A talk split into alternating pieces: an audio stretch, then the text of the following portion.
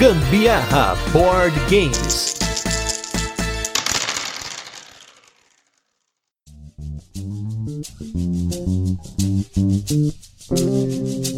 Galera, beleza? Aqui é Gustavo Lopes, Gambiarra Board Games, hoje em mais um turno de comentários, esse programa no qual a gente convida a galera envolvida com jogos de tabuleiro para discutir assuntos que não entram nos nossos episódios semanais. E hoje nós vamos falar de um assunto que, que pode ser até um pouco polêmico, essa vai ser um assunto que vai dar uma discussão boa, que a gente vai falar sobre jogos de entrada, mais especificamente a gente vai tentar desmistificar os jogos de entrada. E do meu lado esquerdo, quem está vindo aqui novamente aqui no podcast é esse designer que não para de lançar jogo. Esse cara que agora que ele começou, o negócio começou a rolar, rolar, rolar, rolar, agora não vai parar mais. Vocês vão ver o nome dele todo mês aí lançando jogo novo. Eu estou aqui com ele, o mestre Rodrigo Rego. Tudo bem, Rodrigo? Oi, Gustavo, tudo bem? Legal estar aqui de novo contigo, cara. E do meu lado direito, eu estou com o rei do TikTok e mais recentemente também o rei do Instagram. Esse cara tá só bombando, gente, só bombando. Você que tá ouvindo Gambiarra Board Games, você quer começar a criar conteúdo? Você olha para esse cara, que esse cara é o futuro. Eu estou falando ninguém menos do que o Nick do Tribunal dos Jogos, esse cara elegante de terno, gravata e TikTok. Tudo bem, Nick? Fala, Gu, boa noite. Boa noite, Rodrigo, tudo bem? Vamos que vamos, o rei das redes.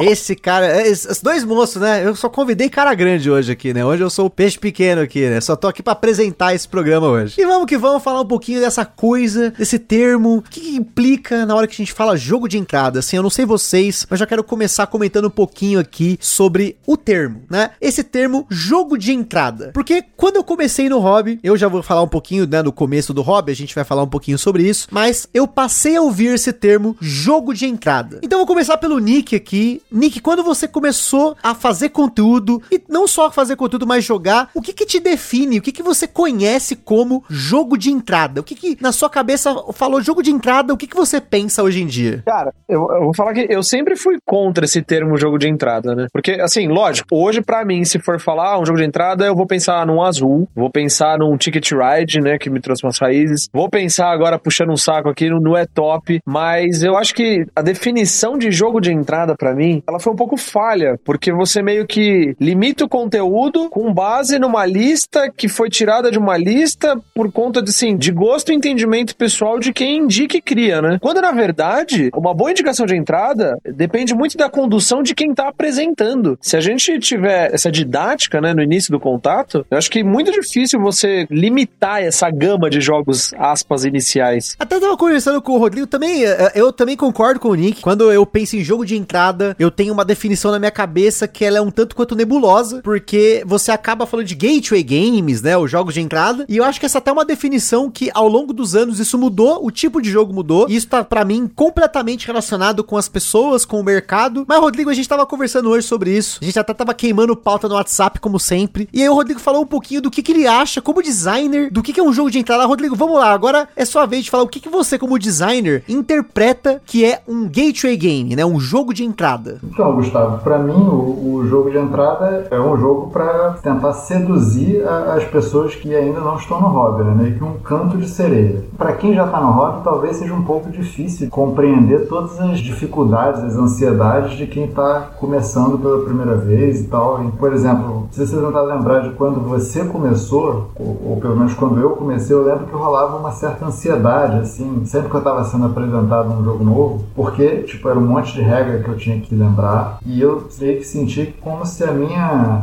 a minha habilidade, né, para jogar estava sendo medida, estava sendo comparada o tempo todo. Então isso gera uhum. bastante ansiedade, né? E, e, eu não tinha o repertório que eu tenho agora, assim. Se você fala, por exemplo, ah, esse jogo é um jogo de draft, eu já sei imediatamente a mecânica básica do jogo, ou esse jogo é um jogo de deck building. Né? Para quem está começando a, jogar, isso não significa absolutamente nada. Né? Então, um jogo de entrada ele tem que ter um degrau um pouco abaixo na minha opinião. Então é um jogo que tem que facilitar muito a experiência, ele tem que ser mais fluido e, e tipo, ele tem que abraçar a pessoa que está jogando. Sem muitas exceções, sem, tipo, ambiguidade, sem regrinhas extras, sem todas essas coisas que a gente, que, que já joga há muito tempo, já meio que está acostumado, já sabe que faz parte do processo, mas quem nunca jogou, ou quem está acostumado só com os jogos de massa, né, não conhece tão bem.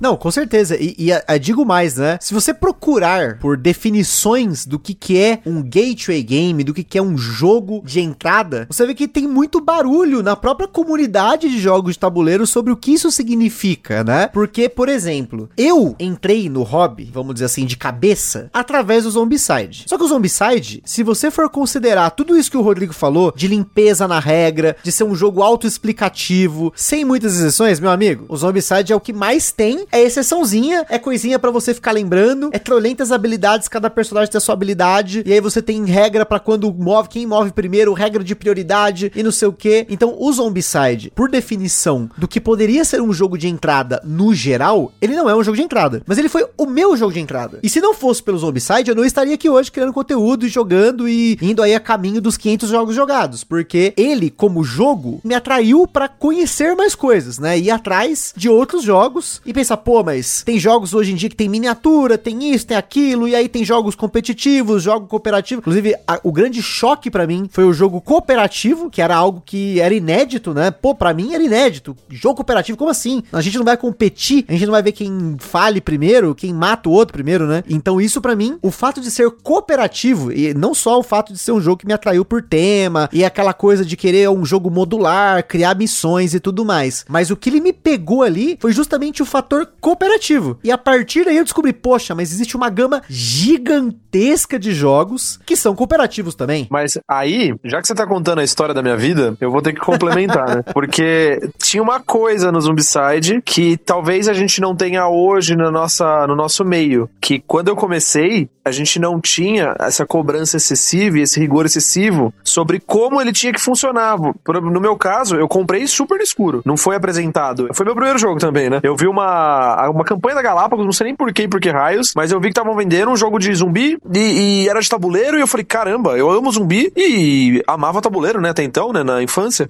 Vou comprar.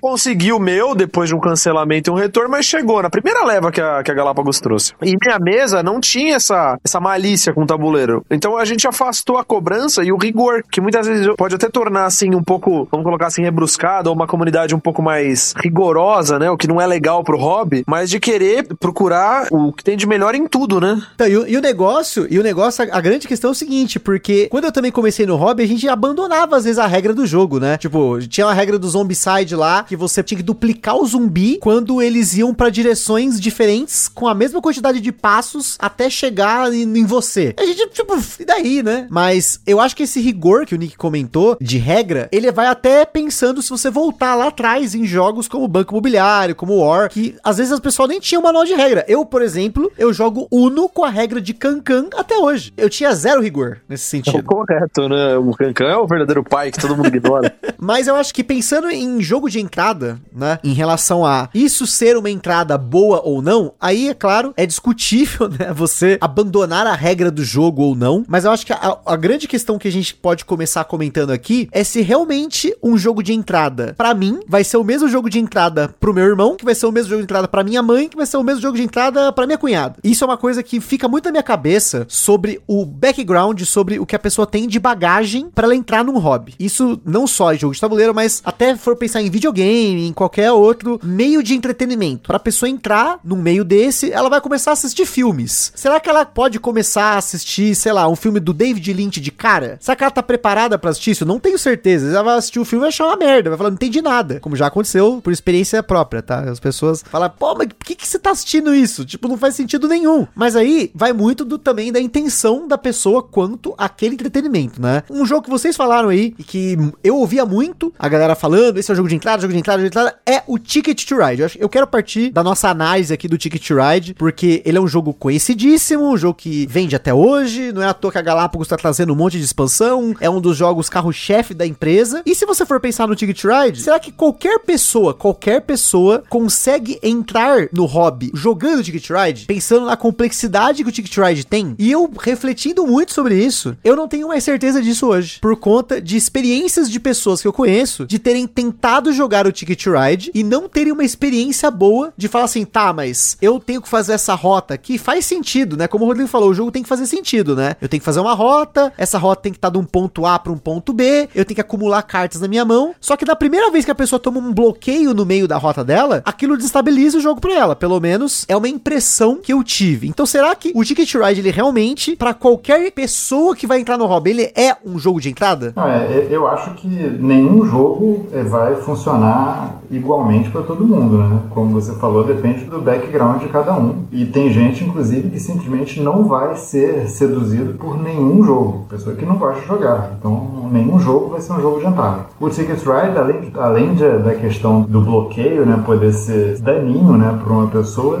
tem, por exemplo, minha irmã, ela, ela não gosta de jogar Ticket Ride porque ela se sente violentada, né? Quando alguém bloqueia a rota dela. Ela gosta de jogar de uma forma geral, mas Ticket Ride é um jogo que deixa ela extremamente nervosa. Um outro problema que o Ticket Ride pode ter é que ele pode ser muito pesado também para muitas pessoas. Né? Quem não tem cultura de jogo pode simplesmente não conseguir pegar as regras de Ticket Ride. Não porque a pessoa não seja inteligente, simplesmente porque falta o vocabulário de jogo mesmo. Né? O histórico de ter jogado, nem que seja um banco imobiliário né, antigamente. E aí não consegue dar esse passo porque não teve um, passo ainda anterior, talvez. Agora, o Ticket Ride, para mim, tem dois méritos muito grandes que fazem com que ele seja um, um jogo de entrada que funciona muitas vezes. O primeiro é, é esse que o Gustavo tinha falado. Eu acho que é um jogo que é muito autoexplicativo. Né? Você vê aquele tabuleiro com aquelas rotas de cores diferentes, é, as cartas de cores diferentes, e basta alguém falar que você precisa acumular um número X de cartas com um número equivalente ao, ao tamanho daquele trilho e depois baixá-las para colocar seus trens ali, que você meio que pega o que, tem que fazer no jogo. Né? A estratégia fica muito aparente. Né?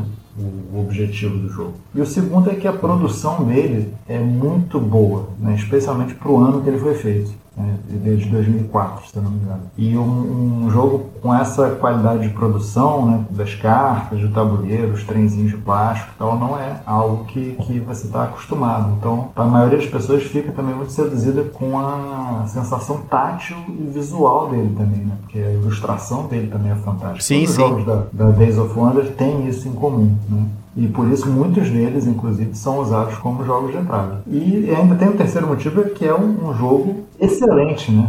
Um jogo excelente. Acho que para um jogo de, de, entrada ser um bom jogo de entrada, o jogo tem que ser muito bom também. Não esquece disso. Não são só essas, essas coisas, mas também o jogo ser espetacular. E é, acho que é o caso dele e do, e do trio clássico, né? Que é o Ticket Ride, o Carcassonne e o, o Catan. Acho que são os três jogos que a maioria das pessoas sempre pensa quando ouve falar em jogo de entrada. Até aproveitando esse gancho, né? Para mim, o Ticket Ride, eu, eu enalteço muito ele, mesmo não tendo sido um dos meus primeiros, mas é porque ele tem um, um apelo visual. É, o primeiro gancho é um apelo visual forte. Então você tem uma caixa, uma caixa grande, e é uma caixa que chama atenção. Independentemente do conteúdo, mas você tem um tabuleiro grande, muito grande, né? Porque ele tem, pelo menos, vamos situar no Europa, vai. O Europa e o, e o primeiro tem, acho que o mesmo tamanho de tabuleiro. Por mais que você use o contorno das linhas, a forma como que a Days of Wonder aplicou isso, né, no, na mesa, torna o jogo muito agradável. Então, no mínimo, já desperta curiosidade. E aí, assim, vamos partir do pressuposto de que quem tá vindo jogar quer jogar. Então, ele traz mecânicas importantíssimas, só que de uma forma extremamente simples. Você vai fazer seu, seu set collection segurando cartas de cores iguais ou diferentes para você poder organizar sua coleção e posteriormente usar a compra, fazer rota e alocar suas peças. É, são mecânicas assim que eu amo, né? Que eu gosto de ver em jogo. E ele traz uma abordagem muito simples, fazendo que, assim, com 99% das vezes o jogo seja um sucesso na mesa. Eu não tive nenhuma experiência com ele, assim como eu também não tive com o Etop, viu? Onde as pessoas sentaram para jogar comigo e falaram que não gostaram. Então, nesse meu referencial, eu acho ele muito bom. E aí a gente entra na outra questão, que é o outro ponto que ele traz de uma forma super indireta, porque quando você tá numa mesa inicial, dificilmente você vai ter o bloqueio, a malícia. Então as pessoas estão ali brincando de trenzinho, cada um no seu espaço, eventualmente conflitando numa rota. Mas isso, quando acontece, traz a abordagem do conflito indireto, que também é uma forma de frustrar o jogador, mas para mim, de uma forma positiva, porque é algo que na primeira vez que você joga, você não tá esperando, e num segundo momento você aprende a se adaptar com aquilo. É, eu acho até engraçado que, assim, nessa questão de ser surpreendido, joguei muito azul físico, né? E quando a gente joga muito azul físico, a gente joga com a mesma mesa. E eu sou um jogador velho de guerra, né? Fui inventar de jogar no BGA, e aí você pega os caras que saem do bueiro e só tem azul pra jogar. E aí que você aprende a malícia do jogo. E até você pode até desgostar, mas é ali que você vê, assim, a, a briga de rua do jogo. Então, assim, num primeiro momento, quando você tá na, na, na friendly play, né? Quando você tá aprendendo a jogar, onde você tá construindo o relacionamento com o jogo, é muito importante é, afastar do jogador tóxico. Por isso que eu volto naquela questão de. E não é nem ser tóxico, mas às vezes um jogador com mais, mais expertise no jogo, né? E aí por isso que eu volto naquele jogo, naquele fato de que né,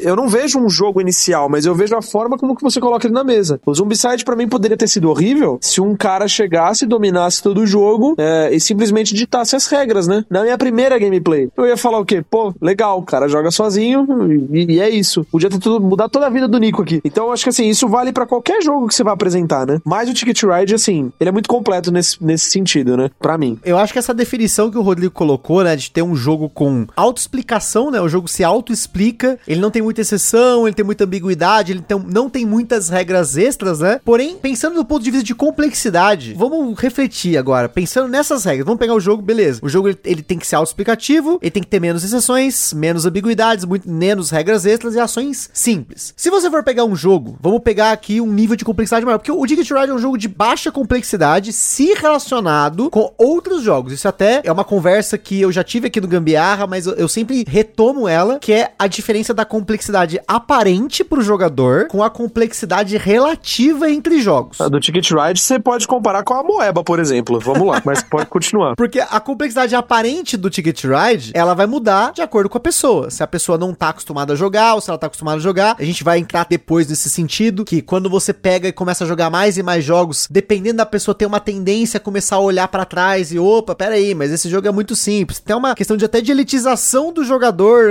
mas aí a gente já vai entrar nisso, mas o que eu quero dizer é o seguinte, na outra ponta, pegar um jogo complexo, vou pegar um jogo que eu acho que ele tem uma complexidade relativa mais complexa, que é o Brass, especificamente o Brass Lancashire. O Brass Lancashire para mim, ele entra exatamente nisso que o Rodrigo comentou. Ele é um jogo que ele é praticamente autoexplicativo para mim, porque você tem rotas e você tem empresas e você vai fazer empresas para desenvolver, né? E você tem indústrias que produzem um recurso que vai ser usado pela outra e tem como ganhar ponto, tudo ganhar ponto, né? Então, eu acho que ele se explica muito bem, ele é muito fácil você explicar porque tem poucos elementos no jogo, ele tem poucas exceções se você for pegar um jogo da complexidade dele, não tem tantas regras extras porque as regras extras ficam nas variantes, tem uma variante lá que você usa uma cidade específica que ela tem uma ligação virtual, isso que você não usa normalmente, e as ações dele são simples, né? Você joga uma carta e faz um, alguma coisa. Joga uma carta constrói, joga uma carta vende com alguma coisa, joga uma carta você amplia alguma coisa, enfim. Só que obviamente, eu não posso chegar para você e falar assim, ó, esse Brass Lancashire, pelo menos eu acho que para a maioria das pessoas eu não vou chegar e falar assim, beleza, esse Brass Lancashire é um jogo de entrada. Porém, dependendo do que a pessoa quer jogar e ela vem para mim com essa intenção, olha, eu quero jogar um jogo de uma complexidade maior do que o que eu já estou jogando. Eu colocaria tranquilamente o Brass Lancashire na mesa,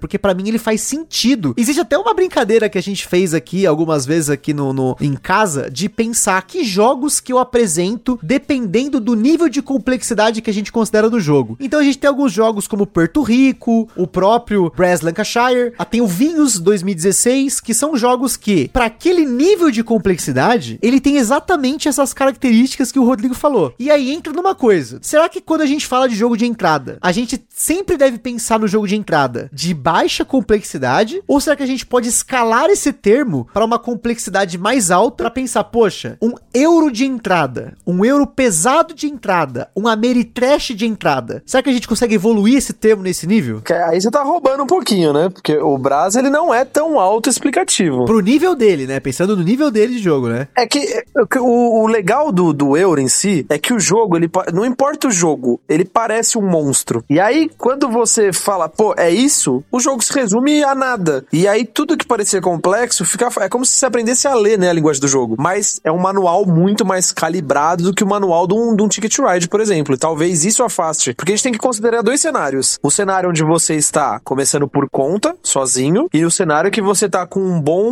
monitor, um bom instrutor, um bom indicador de jogo. Tipo um Game Master, né? Exatamente. Porque, por exemplo, eu tenho certeza que se eu for levar uma galera para jogar Anachrony com você, eu posso levar um cara que nunca jogou. Porque você já sabe o que apresentar, como abordar, como funciona e como rola. Você vai ter uma didática que vai deixar o jogo natural. Agora, se eu for pegar três amigos que nunca viram na vida qualquer um desses exemplos, muito provavelmente eles vão se dar melhor com o Ticket Ride. Porque o manual tem três folhas e a mecânica é, é um beabá realmente autoexplicativo, onde você, em eventual é, dúvida, você consegue buscar rapidamente, porque o manual é, é, é pequeno. Num Brás, querendo ou não, a, além do manual, você vai ter a história dos personagens, você vai ter a, as informações informações no tabuleiro que talvez não sejam tão específicas no primeiro momento, né? A gama de pontuação na lateral, o bid que você faz, né, nos gastos. Então ele tem um, um recuo atrás. Aí para mim, é, eu entendo que depende do cenário. Por isso que, de novo, eu volto a falar, eu não, eu não gosto do termo jogos de entrada. Depende de quem tá pegando na sua mão, né? Rodrigão, o que, que você acha pensando nesse sentido que se eu tenho um jogo e uma intenção, independentemente da complexidade, eu consigo evoluir esse termo de entrada para aquela complexidade? Ou você acha que a gente deveria manter o termo jogo de entrada num sentido que ele, mercadologicamente falando, ele se refira a uma categoria de jogos que sejam mais simples para que ele seja acessível para qualquer jogador, como o próprio Nick falou, o cara pegar o manual, ler e já sair jogando sem medo nenhum. Assim, um jogo fácil de não errar, porque eu acho que é importante, né? O jogo ser fácil de não errar, porque o Brass é fácil de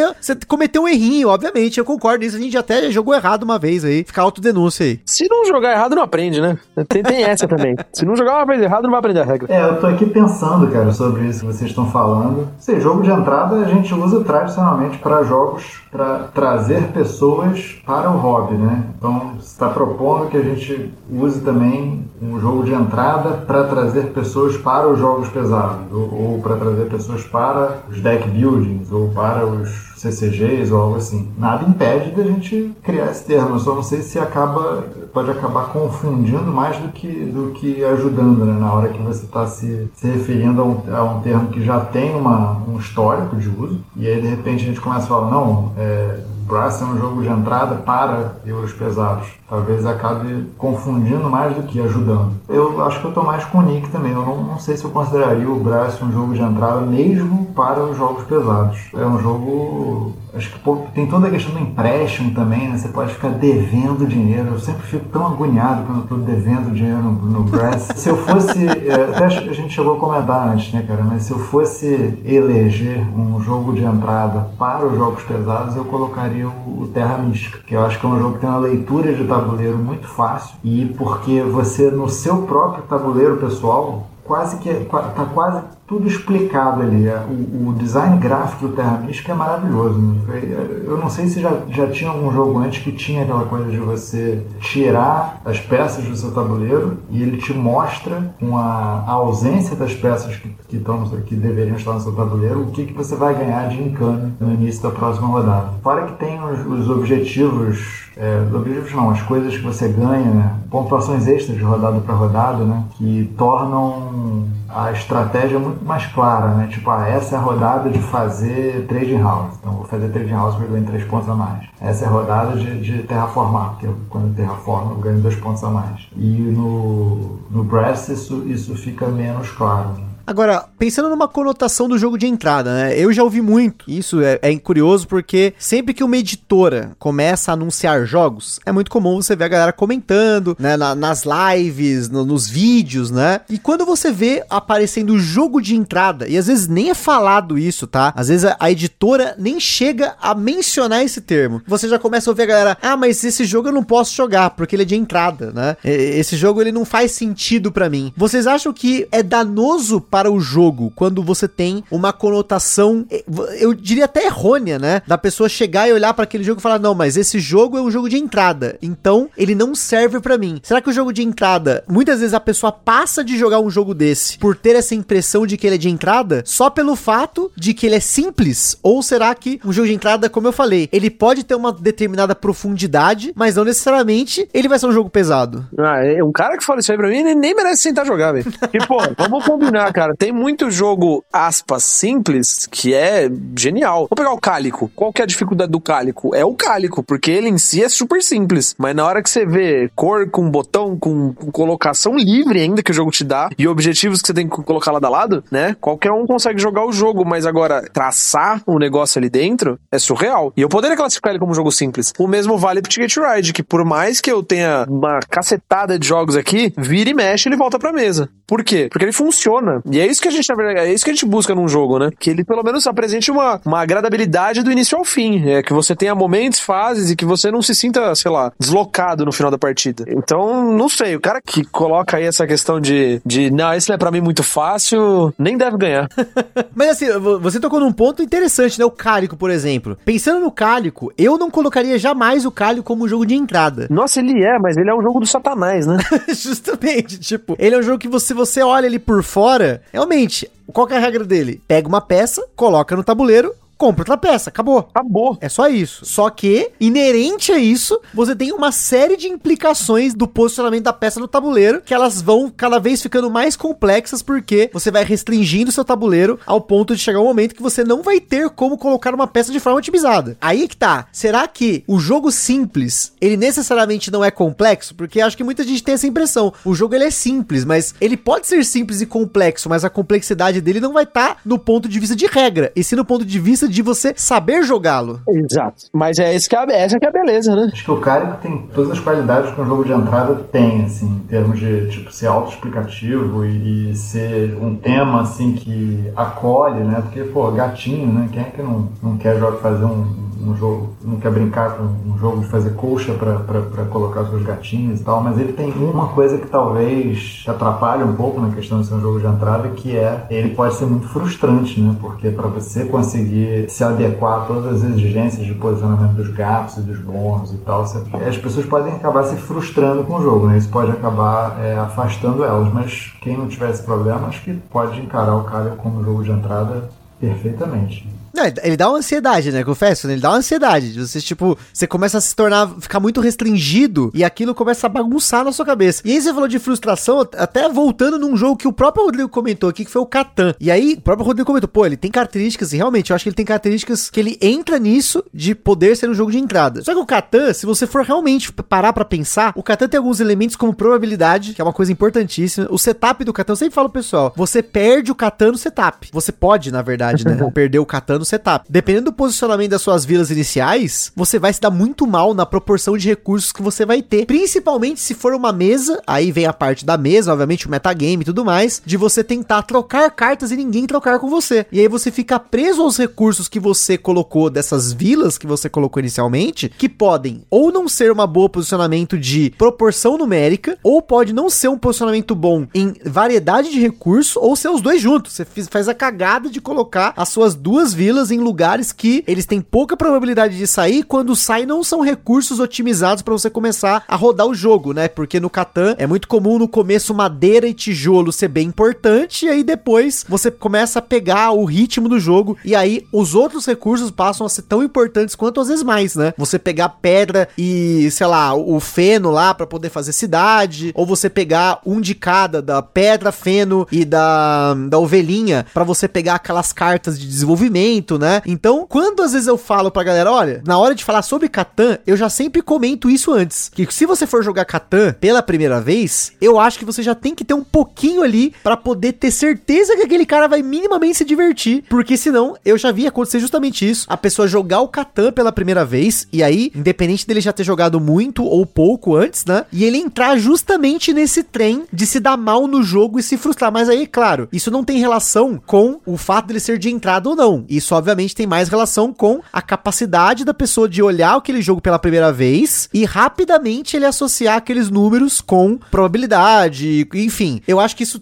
obviamente que o jogo provoca isso, mas ao mesmo tempo depende da pessoa que vai jogar e de quem vai mestrar essa mesa, talvez, não sei. É que a gente tem que levar em consideração também que a frustração também é uma forma de trabalho social, né? A gente não pode viver uma bolha onde a gente acha que ah, pense que tudo que, que tem para acontecer pra gente vai ser positivo e bom. Até sim, porque sim. na maioria das vezes é no prejuízo, na dificuldade ou no erro que a gente aprende. Então vamos colocar um Kali quando você terminou o jogo fazendo 12 pontos, por mais que você saia frustrado, num segundo momento, você vai querer se superar. No mesmo vale para qualquer, assim, recorde, recorde que você esteja quebrando, né, no curso de uma partida. Ou num Catan mesmo. Putz, eu coloquei no pior lugar do mundo. Se o cara, na próxima rodada, nunca mais ele vai colocar lá. E é assim que a gente vai moldando, né, vai moldando nossas características em mesa. E até como cidadão, né, como, como ser humano. Acho que o erro é importante, a falha é importante, a angústia é importante. Verdade, assim embaixo. Não, e, e, outra coisa, né? Eu acho que a gente falando sobre esse preconceito, eu acho que, claro, ele vem muito mais de quem tá dentro do hobby de quem tá entrando no hobby. Eu acho que, que ninguém entra no hobby já pensando que, ah, estou jogando um jogo simples demais. Talvez até tenha, até tenha. E eu acho que até tava conversando também com o Rodrigo sobre essa questão da complexidade, porque a gente pode pegar jogos que são simples e rápidos e eles serem realmente simples em toda a sua complexidade, como por exemplo, o próprio Etop. Pop.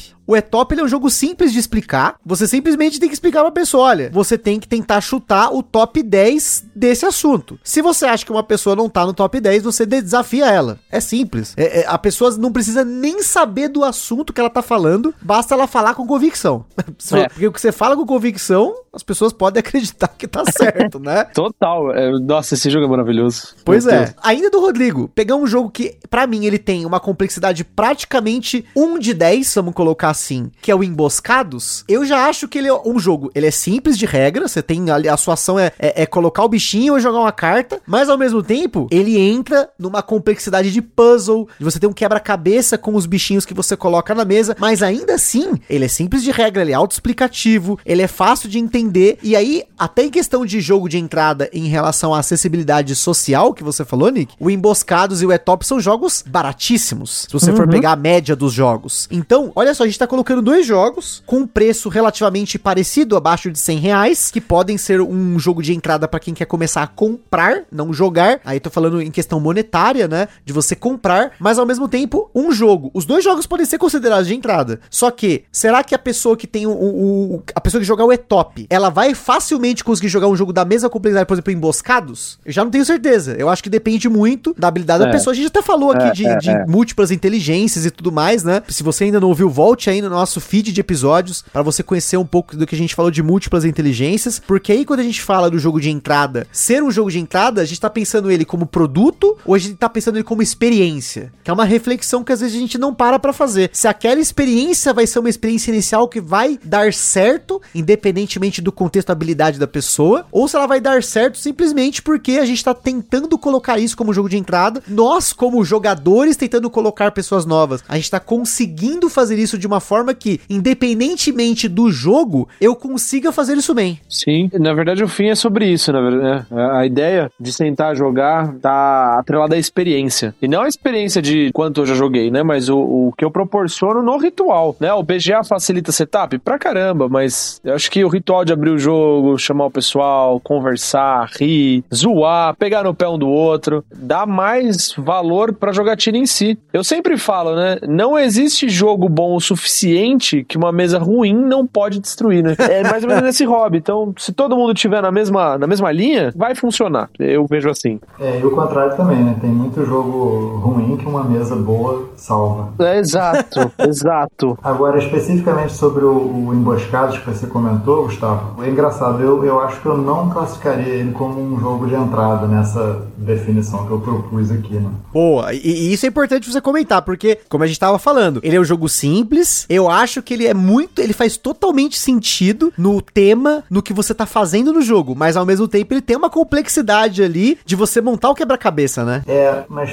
para mim não tá nem na complexidade de montar o quebra-cabeça, porque o Cálico, por exemplo, é um jogo também que tem um, uma complexidade muito grande para você conseguir ajustar todas as suas peças lá, as demandas do, do, do jogo. Né? O Emboscados, eu acho que ele tem uma mecânica que não é de tão fácil absorção, que é a questão do até onde o seu predador consegue devorar as presas. Né? E o fato de estar mudando constantemente o tempo todo faz com que ele possa talvez ser um pouco exaustivo para quem nunca jogou nada. Então eu não colocaria, eu não apresentaria ele como um primeiro jogo, talvez como como para quem já conhece alguns jogos e tal, eu, eu traria emboscados, mas para quem nunca jogou, eu não sei se, se ele talvez fosse um pouco demais. O E-Top não, o E-Top realmente ele constrói em cima de trivia, né? Então é, é uma mecânica que todo mundo já viu. Todo mundo já foi num pub, jogou uma trilha de pub, todo mundo já jogou Master, todo mundo já jogou perfil. Então o que ele faz a respeito disso é pegar e inverter o ônus da prova. Em vez de ter alguém que diz que você está certo ou errado, não, é, são os próprios jogadores que têm que falar, não, Eu acho que está errado. Se ninguém falar, segue o jogo. E é isso que é bonito, né, Top? Na verdade, porque é, ele, ele é uma mecânica escolar ainda, né? Vamos, vamos, antes dos jogos, em aula, você já tem essa ferramenta social. O professor pergunta, ela não responde, quem levantou a mão primeiro vai. Só que ele Exatamente. faz, né? Se você errar, tá ali o outro aluninho para corrigir ou a professora para falar. É, é, top, é muito bom. Tô puxando o saco mesmo.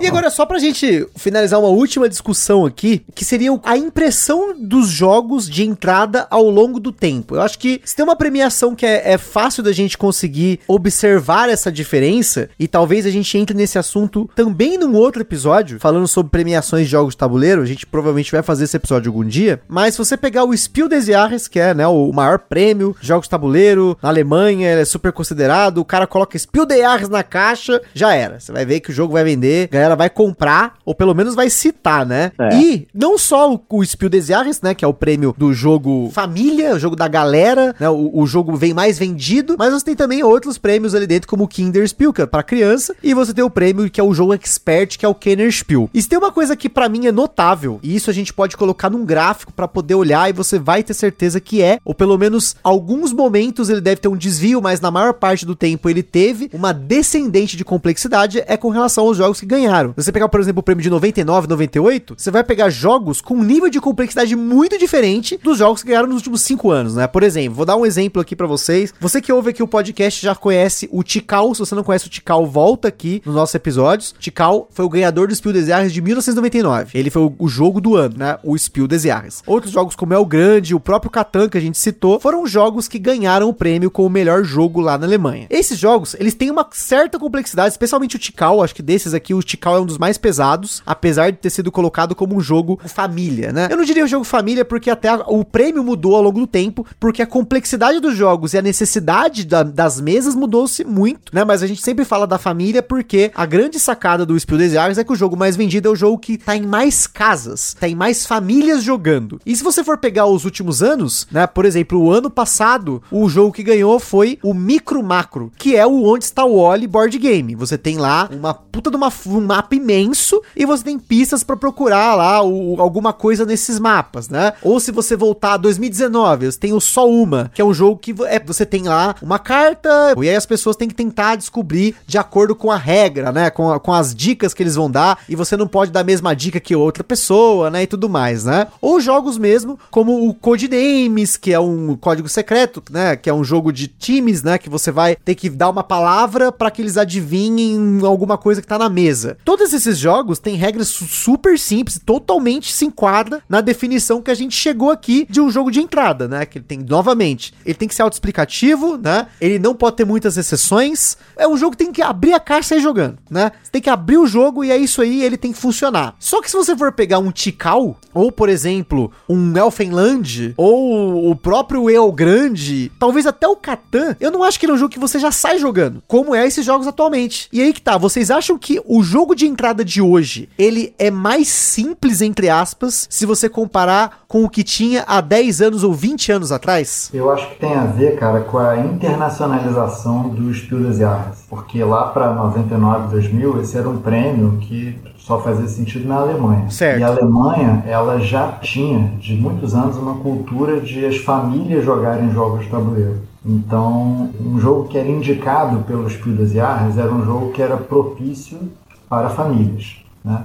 Só que as famílias alemãs já jogavam, já tinham uma cultura de jogar. Então elas conseguiam absorver com, com relativa tranquilidade um, um, um El Grande, um, um Tikal, um Torres. Né? É, agora, os Spiel des Jahres hoje ele é uma, uma referência mundial. Né? Então, um jogo que ganha os Prudesiais, ele é indicado para famílias no mundo inteiro, digamos assim. Né? Toda editora que esteja publicando, seja no Brasil, seja na, no Japão, seja na Turquia, onde for, ele vai colocar esse selo e vai dizer esse jogo é propício para a sua família. Só que as famílias em outros países não têm tanto a cultura de, de jogo como tem as famílias alemãs ainda. Então, o nível de complexidade do Spiel precisou, precisou diminuir para se adequar a esse novo público para qual ele, ele virou referência também. Minha teoria, pelo menos. Não, e, e, eu acho que faz sentido sim, e, e, e, eu acho que isso também tem relação com o jogo de entrada de antes, e com certeza é diferente do jogo de entrada de hoje, da mesma forma que se você for pegar, por exemplo, os jogos digitais, né, os jogos de videogame, você tem muito mais preocupação hoje em dia de você ensinar o jogador a jogar o seu próprio jogo antes dele mesmo começar, com tutoriais, você tem toda um, uma inserção de mecânicas gradual, coisa que na época do Super Nintendo do Mega Drive, meu, você ligava o videogame se você não tivesse lido o manual que vinha com o jogo, que era um calhamaço de folha, falando de explicação de comandos e tudo mais, que para quem, por exemplo, alugava fita na locadora não tinha acesso, você tinha que sair aprendendo na hora. Você tinha que aprender a jogar, inclusive, no nosso caso aqui, Brasil, até aprender a jogar com base num idioma que não é o nosso, porque tudo vinha em inglês. Então você era meio que, tipo, jogado num mundo novo, totalmente uma linguagem nova, sem ter nenhuma preocupação em te ensinar o que fazer. Pega o Super Mario, você liga o Mario, o bonequinho tá na tela, o que, que você faz? Você aperta um botão, vê que ele pula, você aperta pra frente vê que ele corre.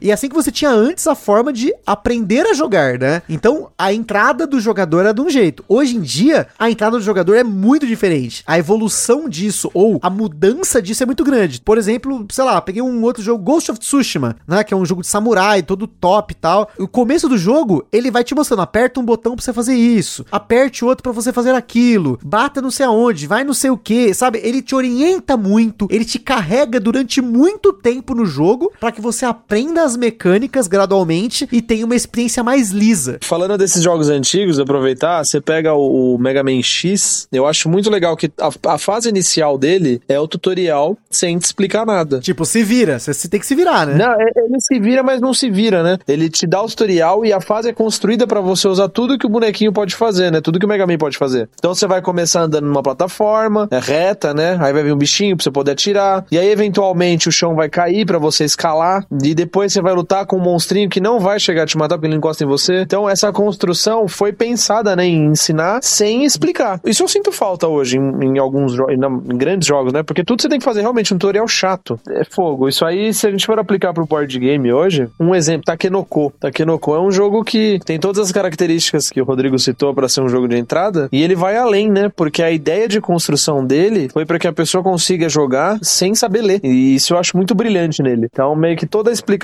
dele tá ali no próprio tabuleirinho do jogador. Caramba, houve essa preocupação mesmo? Pelo menos uma vendedora me contou um dia, né? Nunca, nunca, nunca fui a fundo nessa história. E ela falou que a, a ideia do, do. Mas assim, de novo, posso estar espalhando uma fake news aqui. Mas eu achei legal. eu achei legal e me, me comprou a história, né? Mas ela falou que realmente a ideia era que o jogo ele possa ser manipulado sem que você saiba ler, porque ele usa bastante iconografia e ele deixa tudo muito bem casadinho no, no, no tabuleiro do jogador, enfim. E de fato, dá pra fazer uma construção depois, né? Mas, mas é que, como eu sei ler, eu não, não consigo testar essa teoria. E você, Rodrigo, se você acha que a gente tem essa equiparação, né, gente, sobre esses jogos digitais terem hoje essa simplificação de mecânicas para orientar o usuário, também no board game você acha que os jogos que hoje são considerados de entrada, eles também têm muito disso de pegar na mão e vai orientando a experiência? Ou você acha que a gente não tem como comparar isso? Eu acho uma comparação difícil, né? Eu não sei se os jogos de entrada hoje são mais de entrada, digamos, são mais fáceis do que os de antes ou se é só uma, uma, uma coisa específica do, do, do prêmio, né, dos Field Yards. Mas é, eu acho difícil comparar com o jogo digital, porque o jogo digital é mais fácil de você fazer um tutorial. Por exemplo, se você está num jogo de plataforma e nesse jogo de plataforma específico o bonequinho não, não pula, ou, ou, não soca, então não, não há nada que você possa fazer que vá fazer com que ele consiga pular ou socar. Né? Já num jogo de tabuleiro, se você entender errado a regra, você pode estar tá ali pulando metaforicamente com o seu avatar lá e não tem nada que vai te impedir de, de, de ficar pulando o jogo inteiro e só depois descobrir que você jogou tudo errado. Ou nunca descobrir. Então, fazer tutorial para jogos de tabuleiro é bem mais complexo do que para do que para jogo digital. Acho que ainda na fórmula ainda não foi muito aperfeiçoada, não. E geralmente jogo de entrada não tem muito, muito tutorial, né? Os jogos de, de, acho que talvez os jogos mais complexos de tabuleiro que costumam ter alguma coisa para ajudar. É que eu tava pensando agora, o Tainted Grail, This War of Mine e alguns agora que me fugiram o nome, eles vêm com um aprenda jogando, né? É, que eu acho que seria a forma mais didática, vamos colocar assim, para simplificar. Mas não tem como você não ler um pouco do manual antes, né? Não, total, acho que faz sentido. É que eles colocam, não leia o manual, comece por aqui. Ah, é? Sem ler nada? É, o This War of Mine é aprenda jogando e esse outro tem outros jogos também. Uhum. Aquele Fear também, ele tem um aprenda jogando. Sistema Fast Forward, né, que eles chamam. Sim. Mas o Tainted, eu não testei ainda, tá? É uma vergonha minha, comprei o jogo no passado, mas eu queria, eu quero começar ele por esse modo aí que ele fala mesmo, para você não ler o manual e, e, começar com o... Ou o próprio Root faz isso também, né? Apesar de que o Root tem que dar uma garimpada na regra, mas ele tem lá a primeira gameplay para você jogar aprendendo. Talvez até, realmente, é, não, não seja uma comparação justa, talvez o sentido que eu quis dizer é justamente no fato dessa simplificação porque não o fato do tutorial em si, né? O tutorial em si é uma forma de simplificação, mas eu comentei dessa coisa do jogo de entrada mais de entrada, porque pensando na curva do Gambiarra Board Games, dos jogos que a gente foi apresentando e tudo mais, eu cheguei a ver alguns comentários, eu não me lembro agora exatamente quem comentou, mas se você lembra que foi você que comentou, comenta também de novo, né? Só fica aí para você comentar sobre a complexidade mínima do jogo. Querendo ou não, eu não uso esse termo jogo de entrada, é difícil. Acho que se você pegar o histórico do Gambiarra Board Games, você dificilmente vai ouvir eu falando o termo jogo de entrada. Talvez eu possa ter falado que é um jogo fácil de apresentar para um público geral, mas eu acho que eu, eu, não costumo usar esse termo jogo de entrada, porque eu acho que ele não tem. A, a, talvez hoje aqui a gente tenha conseguido fazer uma definição, uma definição boa. A definição do Rodrigo aqui é o que tá orientando esse cast. Por isso que eu falei, trazendo conhecimento para vocês aqui, até para mim, né? Conhecimento geral. Porque para mim, o termo jogo de entrada é muito amplo. Eu podia falar, ah, beleza, meu jogo de entrada é um True the Age. Se a pessoa começou pelo True the Age, pra ela, esse foi um jogo de entrada. Mas obviamente que, para ela ter entrado dessa forma, ela aprendeu de alguma forma assim, né? Um, um, outro exemplo, né? O próprio Nick citou Anacron, não fui eu, né? Fica aí. Uh, é. Vocês já ouviram o termo Anacron, não fui eu que falei, mas um exemplo do meu irmão. Quem ouviu o cast lá da, de férias que o meu irmão passou aqui em casa, ele falou: Eu quero conhecer um pouco de tudo. E ele jogou de taco gato ao Anacrone, porque ele estava disposto a isso, né? A ter uma entrada, vamos dizer assim, no hobby, por todas as frentes possíveis. Então nós pegamos jogos de todos os tipos, jogos com mecânicas diferentes, jogos com dinâmicas muito diferentes, jogos desde jogos de destreza até jogos mais complexos, ameritrashes loucamente doidos, tipo Nemesis. Ele jogou de tudo. Ele jogou meu top 1, jogou meu top 2, jogou vários dos meus jogos do meu top 10. Por quê? Ele queria ter uma experiência com base, eu, como o Game Master, né? Tava colocando do hobby para ele, escolhendo certos jogos que ele poderia eventualmente, ó, esse aqui, eu sempre falava para ele, ó, esse jogo aqui, ele tem uma complexidade X para mim, tipo 3, vai, eu dou um, um número, né? Próximo jogo, você quer jogar um jogo mais complexo, você quer um jogo que tem uma mecânica parecida, mas aí que tá, ele pulou um monte de passos, né? Talvez eh, seja até injusta essa comparação, porque ele pulou vários passos e aí a entrada dele no hobby foi, tipo, absurdamente direcionada para que ele tivesse uma experiência com tudo, né? E aí, por conta disso, eu falo, jogo de entrada, eu acho complicado definir um jogo de entrada a menos que você faça como que a gente fez agora, né? Você pegar um conjunto de termos, um conjunto de características desse jogo para que ele seja definido como entrada. Agora, pensando nessa questão do jogo de entrada ser mais de entrada, é, esse era o comentário que eu dei uma puta de uma volta, mas chegando nele de novo, né? Por quê? Colocando a classificação número 1, né? 1 de 10 no Gambiarra, eu geralmente coloco os jogos que a maioria, não digo todos, porque vocês viram, até o próprio Rodrigo comentou sua questão de emboscados. A maioria que tem a complexidade de 1, ela pode ser um jogo de entrada, né? Um jogo que, ela, que ele tem essa complexidade 1 de 10, ele pode ser um jogo de entrada. Só que dentro dessa classificação 1 de 10, você tem jogos como Size Up, que é um jogo que tirou uma cartinha, mediu alguma coisa para ver se tá próximo ou não do número que as pessoas chutaram. Simples. Esse com certeza nessas regras que o Rodrigo colocou aqui nessa guidelines pra gente carregar pra nossa vida, ele é um jogo de entrada. Só que se você for pegar uma vazinha, às vezes um lhama da vida, ele também é um jogo de entrada. Mas ele comparado com o Size Up, ele tem um pouco mais de regra. Mas ainda assim, na complexidade relativa dele, ele é um jogo de baixa complexidade. Então eu não sei, às vezes fica até difícil para nós colocarmos um jogo de entrada. Um outro exemplo de um jogo de entrada que a gente falou aqui, o Catan, né? Eu considero o Catan um 3 de 10. Ele não é um de 10, mas ele pode ser um jogo de entrada. Por quê? Ele tem as, né, dentro dessas regras, mas lógico que ele tá um passinho além, mas tudo vai depender da mesa, de quem tá explicando, de quem tem o empenho de aprender, de poder ensinar. Eu acho que todos esses fatores acabam influenciando muito, né, nessa questão do jogo de entrada. Mas, novamente, voltando nessa coisa do jogo de entrada mais de entrada, será que essa simplificação dos jogos é positiva para você colocar mais pessoas no hobby? Ou vocês acham que isso é indiferente, né? O jogo de entrada, dentro dessas regras que a gente colocou, não importa a complexidade dele. Basta que ele seja um jogo que ele tem esses aspectos de se auto-explicar, de não ter muitas exceções e de ser intuitivo, que eventualmente o jogador ele vai vencer essa barreira de entender e de aprender o jogo. Eu acho positivo, cara, porque quanto mais simples, mais gente vai conseguir vencer essa barreira. Né? Tava lembrando agora, enquanto estava falando essa questão de complexidade relativa, do Several Wonders Arquitetos, né, que, que saiu, acho que agora esse ano, no final do ano passado. E eu lembro que quando o Several Wonders, o primeirão, quando ele existia sozinho, muita gente considerava ele um jogo de entrada. Mas agora, comparado com a simplificação que o Arquitetos fez no Seven Wonders, ele tirou tanta coisa e o jogo continua interessante, mesmo tão enxuto, eu acho que ele ficou bem mais acessível para quem está querendo começar a jogar né, dessa forma. Então eu vejo essa simplificação com bons olhos, até porque a simplificação em si, não vejo como ela possa ser uma, uma, uma qualidade ruim de um jogo. Ela, ela, é sempre bom simplificar. A questão é que você pode abrir mão da simplificação em prol da densidade estratégica. Né? Mas assim, mesmo o jogo mais estrategicamente denso, se ele for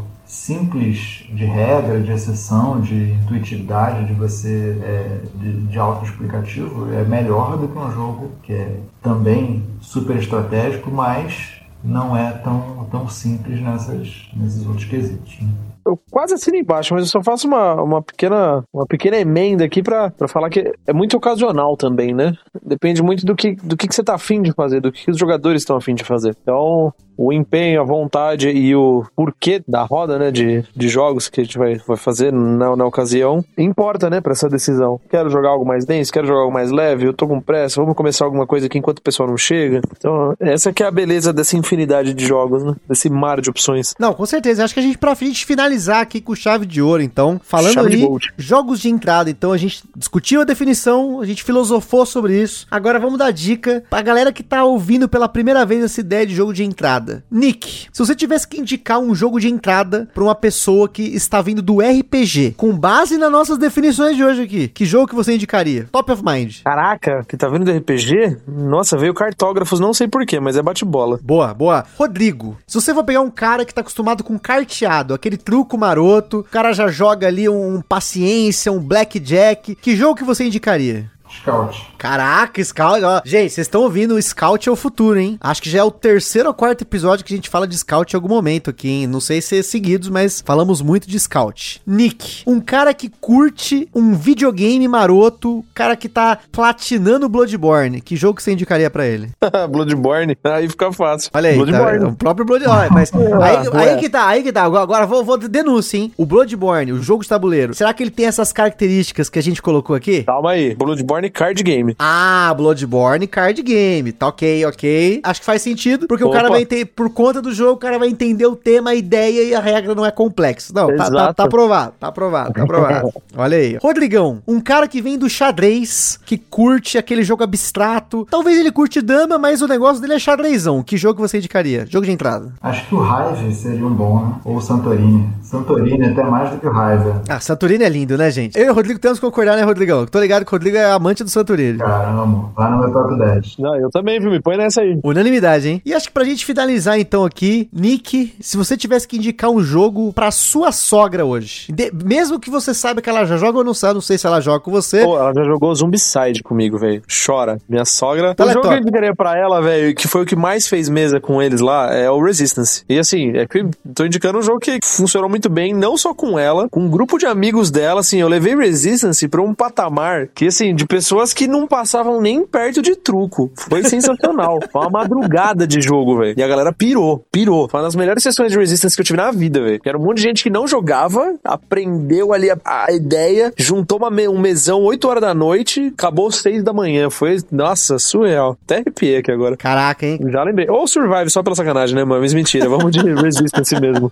E Rodrigão, pra você finalizar aqui pra gente, um jogo pro filho de 8 anos do seu amigo que tá querendo colocar o moleque pra jogar board game porque ele quer comprar jogos pro filho, porque ele quer comprar jogo pra ele pra falar que é do filho, mas na verdade é pra ele. Olha, acho que o, próprio Ticket Ride dá, dá conta, hein? Será que não? O cara vê aqueles, aqueles trenzinhos, né? É, pois é, jogo colorido, simples. Acho que seria uma boa pedida. Então é isso aí, pessoal. Vocês viram aí como é que é esse jogo rápido aqui. Então, com base nessas definições, leve pra sua vida. Quando você for pensar a partir de agora, jogo de entrada, a gente mudou a sua vida agora. Agora a sua cabeça abriu pro que é o jogo de entrada e você, você pode ser o jogador, você gosta de um Vital Lacerda, você gosta de um Anacron, de um Tricerion, você gosta de 18xx, nunca se esqueça desses jogos que nós falamos aqui, dessa definição, porque em algum momento você também começou, você já foi um jovem gafanhoto. Não tenha preconceito quando você vê a editora anunciando um monte de jogos que são considerados jogos de entrada, e aí você, né, faz aquela cara de bunda e fala: "Ah, mas é só jogo de entrada". Pois é, será que realmente você precisa de mais jogos complexos nesse mercado ou pra gente melhorar cada vez mais o hobby tá precisando mais desses jogos de entrada que você tá esnobando? Fica a denúncia aí. Então, mais uma vez aí, muito obrigado, Nick. Muito obrigado, Rodrigo, por esse cast aqui. Foi uma filosofada louca. Nós demos uma grande volta por cima desse termo de jogo de entrada, mas eu acho que a gente concluiu aqui com Golden. Foi a chave de ouro, foi Golden, aquela coisa boa, maravilhosa, para que vocês estão ouvindo aí do outro lado reflitam. A nossa função aqui não é chegar numa conclusão fechada, cagar regra nem nada. A gente só quer discutir esse assunto tão lindo que é o jogo de tabuleiro, para que vocês também façam essa reflexão aí e também comentem aí, logicamente, o que, que vocês acham, o que, que vocês não acham, o que, que vocês discordam, o que, que vocês concordam. Vocês acham que a gente falou muito, mas falou pouco, ou falou pouco, mas falou muito. Então, muito obrigado aí, Nick, Rodrigo. Gu, muito obrigado ao convite. Rodrigão, prazer imenso. Espero que venhamos a nos reunir mais vezes. É um prazer estar aqui e que esse podcast fique pra eternidade. E sigam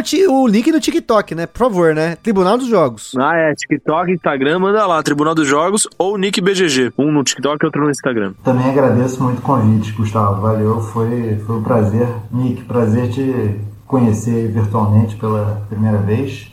E é isso, gente. Foi, foi bem legal. O prazer é meu. E como vocês sabem, gente, aqui no podcast Rodrigo é sempre falado, né? Então, se você não conhece o Rodrigo, você tá fazendo alguma coisa de errado. Já entrevistamos o Rodrigo, já falando do Camisa 12, já falando do Herdeiro do Khan, já falamos de E-Top, mas não, não teve um episódio dedicado ao E-Top, mas já falamos oh. várias vezes do E-Top. E olha só, logo logo vai ter cast provavelmente do Emboscados. Tem muita coisa vindo, né, Rodrigo? O Rodrigo, eu já falei, o Rodrigo, eu só fico de olho, porque cada hora que ele fala, pô, mas ó, tá anunciando um jogo no editora tal, já tem editor. Gente, no DOF, só rapidamente, eu não queria enrolar, mas eu queria comentar. Diversão Offline, o Rodrigo teve que fazer uma agenda para colocar todas as editoras que ele tava nos stands. Então você ia na Buró, ele tava lá, da Paper Town. Aí você ia na, na, na TGM, tava lá, Estranho no Ninho, sendo anunciado. Putz, aí você via na Grok, tem o Etop, tá ele lá com, o Leandro Pires. Pô, gente, o cara é um, um astro. Ele, ele tem mais jogos editoras diferentes do que o Rainer Nizia. Então, Rodrigo, tamo junto. Valeu, cara. Obrigado pela moral aí. Então, pessoal, é isso aí. Espero que tenham gostado desse episódio, dessa discussão. Aquele forte abraço e até a próxima.